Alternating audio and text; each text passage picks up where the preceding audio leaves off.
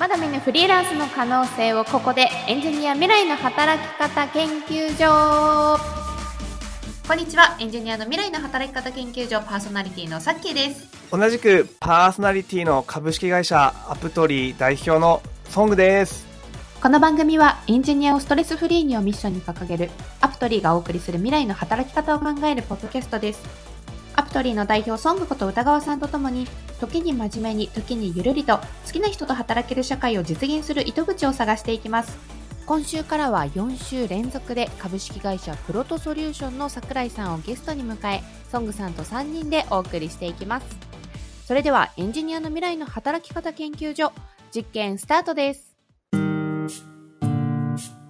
ということで、今回はですね、アプトリーを通じてエンジニアさんとマッチングをしているパートナーさん企業である株式会社プロトソリューションの桜井さんにお越しいただきました。桜井さん、よろしくお願いいたします。はい、よろしくお願いいたします。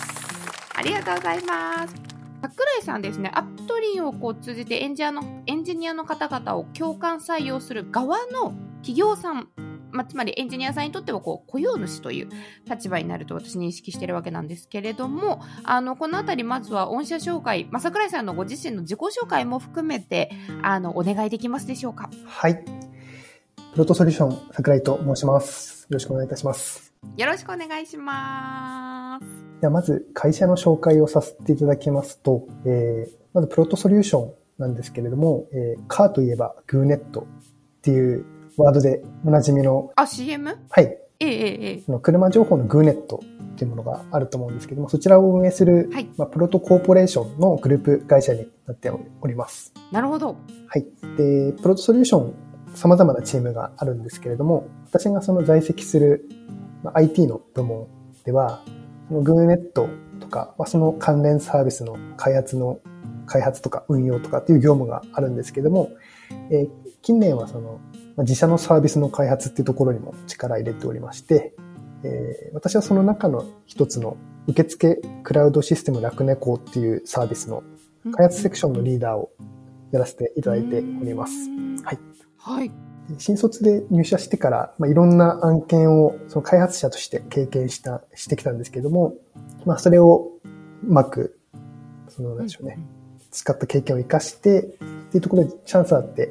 ラクネコのそのプロトタイプ、もう本当の最初の初期の段階から携わって今に至っております。なるほど。そのラクネコ、まあ正式リリースしてから今年2月で2年になったんですけども、まだまだ、はい、開発していきたい内容、アイディアっていうのは尽きてなくてですね。はい。はい、アプトリーさんのエンジニアの方々と毎日、日々、日々忙しく過ごしております。はい。いやもう、ポッドキャスト初めてですごく緊張してるんですけども、はい。まあ、精一杯語るのでよろしくお願いします。ありがとうございます。ありがとうございます。ちょっとあの、そんな桜井さんをですね、今回ゲストに呼ぶっていうのが、まあ、ソングさんが自らオファーを、あの、していると思うんですけれども、まあ、ここなんでこう桜井さんに、まあ、すぐ結構声が、あの、名前が上がってきたので、なんでこうソングさんすぐに桜井さんに声をかけようって思ったのか、ちょっと理由聞いてみたいなって思うんですけど、ソングさん、ここはなんでだったんですか？ありがとうございます。まさにですね、あの、共感採用はアプトリーっていうぐらい、僕らとすごい共感しているクライアント様のお一人が桜井さんになるんですよね。あの、先ほどご紹介いただき、あの、ありました、ラクネコの開発も、あの、弊社の、あの、登録のエンジニアさんも、えー、長年お力添えさせてもらってますし、あとは、あの、まあ、弊社の会社、あの、本社がアプトリーの本社は仙台になるんですが、まあ、桜井さんは、まあ、仙台にも、あの、今いらっしゃいますし、えー、プラスですね、ちょっと、あの、これは桜井さん言っていいか悪かったらカットしますけども、個人的にでもですね、実は個人的にも繋がってまして、あの、ゲームをですね、えー、実は二人でするんですよ。あね、あの、某、某モンスターを狩るゲームがあるんですけれども、あの、一緒に。某、はい。はい。某、はい、某ですね。有名なやつです。某有名な、皆さんも知ってるモンスターを狩る。で、あ、もっと言うとですね、これ実は裏話があって、あの、たまたまですね、桜井さんと夜ご飯を食べていて、いや、そういえば、あの、某、某モンスターの狩るゲーム面白いですよっていうお話をいただいて、で、僕も、実は10年前ぐらいはですね、その某モンスターのゲームはすごいやってて、あなるほど、みたいな、今進化してるんですね、っていう話をしたら、ああ、じゃあ歌川さん、今から買いに行きましょうって言ってですね、あの、ヨドバシカメラに行って、あの、本体とソフトですね、あの、そのまま買ったっていう、本当に桜井さん、いつもありがとうございます。はい。買わせちゃいました、はい、めちゃくちゃフットワーク軽い。すごいでももうなんかその時点でこうクライアントとっていうよりかもう結構こう個人的にも親しくされてらっしゃったんですか？お二人とも。そうですねあのたまにゲームの話もしますしまあなんか年に1回ぐらいはあのー、ね最低ご飯はあのご一緒させていただいてるような感じですね最近。へえ。まあそこではいま、真面目な話もありつつ、まあ、そういったモンスターを狩るゲームの話もしつつみたいな 感じですね。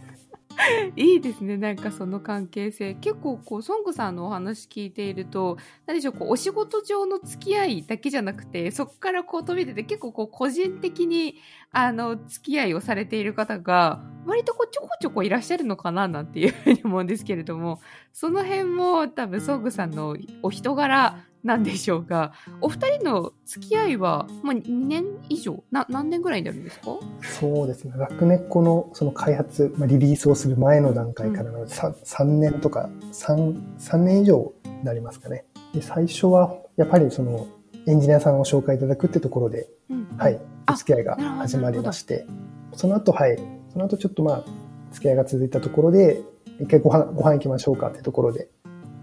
はい、行かせてもらって、でそこからまあちょくちょくそういった交流がある感じですね。あの、今回桜井さんをお呼びした理由が、ま、実はま、もうちょっとありまして、あの、二つあるんですよ、二つ。でまず一つが、桜井さんご自身がエンジニアっていうところです。まず。桜井さんご自身がもうバリバリのエンジニアなんですよ。はい。なので、今、ポッドキャストを聞いてる皆さんと同じ、あの、職種、あの、職種というか同じ仕事をされている方っていうのがまず、あの、あります。で、二点目が、あの、実はですね、僕、僕らからご紹介してるエンジニアさんから、桜井さんの評価がすごい高いんですよ。あの、本当に、一言で言うと、もう本当に日頃、一緒に仕事をしてすごい楽しいですと。桜井さんと仕事できることが本当に楽しくて、あ本当にこの、こういう素晴らしいクライアント様をご紹介いただけるアプトリー、本当にありがとうございますっていう言葉はですね、すでに日頃からいただくんで、もう本当これは、あの、桜井さんにはぜひ、あの、いろいろなお話伺いたいなっていうところがありますね。なるほど、なるほど。そうか、エンジニアさん側からの声の中で、その桜井さんに対する信頼がものすごく大きいんですね。ありがたいです。はい、そのあたりってちなみにソングさん、やっぱそういう声をもらうそのクライアント様と、まあ、そうじゃないクライアント様ってちょっと言いづらいかもしれないんですけれども、あの、特にその桜井さんに対してそういう声が集まるっていうのは、ど、どういった点がやっぱり、あの、エンジニアの方々にとって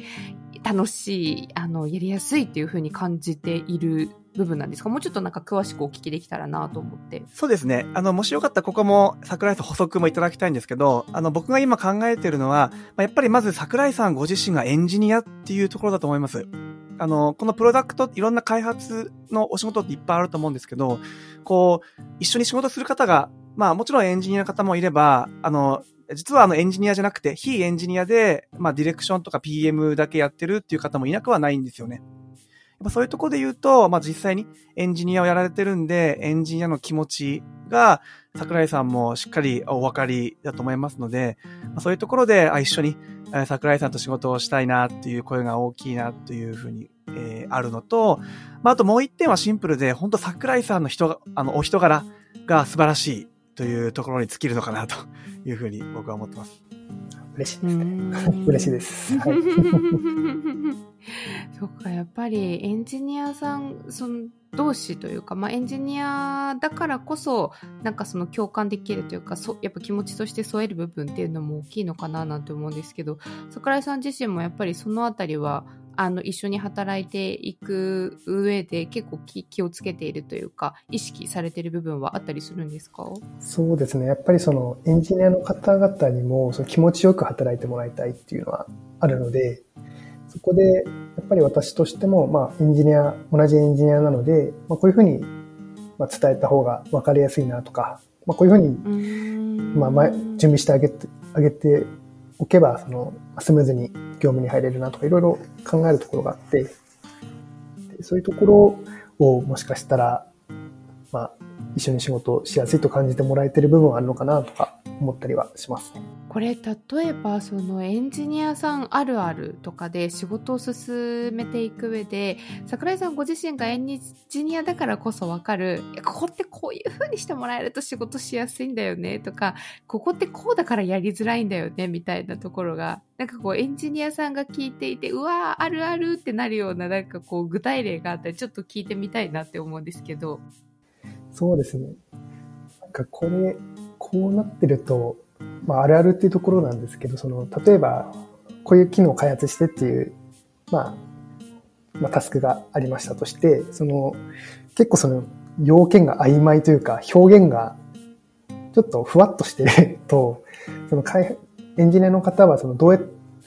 悩む部分が多いですね。その、やっぱりその、ふわっとしてる部分を具体的にする仕事なので、その悩むところが生まれてしまうとちょっと手が止まってしまうっていうのがあるので、そこをなるべくその、まあ、相互とかあの誤解が生まれないような表現でこう、タスクをお願いしたりっていうのは気をつけてる部分はあると思いますね。はい。結構ふわっとした発注されることもやっぱりエンジニア側としては受け取るときにはなきにしもあらずなんですね仕事の振られ方としてそうですね特に非エンジニアの方からこう依頼があったときは、そういった表現になりやすいので、まあ、それをちょっと私の方で、えーまあ、具体的に知った上で、えー、エンジニアの方にこうお渡しするっていうような、まあ、役目はやってますね。すごいこう、私自身がエンジニアじゃないからめちゃくちゃ素人質問です。申し訳ないですけど、なんかこう、発注するときに例えばサービスとしてこういうことを届けたいって、なんかど、どこまで詳しくこう伝えるとエンジニアとしてはやりやすいものなんですか？まあどうしてその機能を開発したいかっていう背景の部分ですね。ところをもう私はちょっと合わせてお伝えするようにしてまして、その、まあエンジニアの方もそのまあ、プロなので、その自分でこうなってる方が、まあ、機能として便利だよねとかって考えることが多いんですね。なので、まあ、そういったところ、まあ、ご自身のその判断できる材料の一つとして、まあ、クライアントはこういう背景でこの機能を望んでるっていう情報をお渡しして、で、あとはちょっとそのエンジニアの方が自分でこの、まあ、こうなってる方がいいとかっていうアイデアを出してくれたりっていうところで、うんうんなので、単純、単純な作業者としてっていうよりは、もう、一緒に仕事するメンバーとして思いてもらえるように心がけてますね。なるほど、なるほど。なんか、それってあれですね。まあ、エンジニアとしてっていうのももちろんあるのかもしれないですけど、それこそソングさんおっしゃってたように、桜井さんの、まあ、人柄というか、その、一緒に仕事をしていくそのエンジニアさんを、その、ただ、作業をお願いするだけじゃなくて一仲間として一緒に開発者として見てるっていうところもやっぱりそもそも大きいんですかね。あ本当にはい。今のお言葉ののその通りで、うんうん、そうですよね、まあ、いろんなクライアント様がいらっしゃるんであのいいか悪いかではないと思うんですけれども、うんうん、やっぱりこう一エンジニアからしたとしたらあ桜井さんの仕事の、えー、仕方が働きやすいのかなという声は多い印象ですね。そのなぜそのサービスを背景あの作っていくのかっていう、まあ、背景があることで、まあ、自分たちでこう考えてより良くするためにはこういうのが必要なんじゃないかっていうなんかそこからやっぱりプラスのものも生まれてくると思うので結果的にもいいものが生まれそうですよね。そうですねやっぱりその実際に作ってみないとわからないっていうものもあるのでそこでちょっと出たアイディアを反映していくことでより良いものに仕上がっていくかなと思いますね。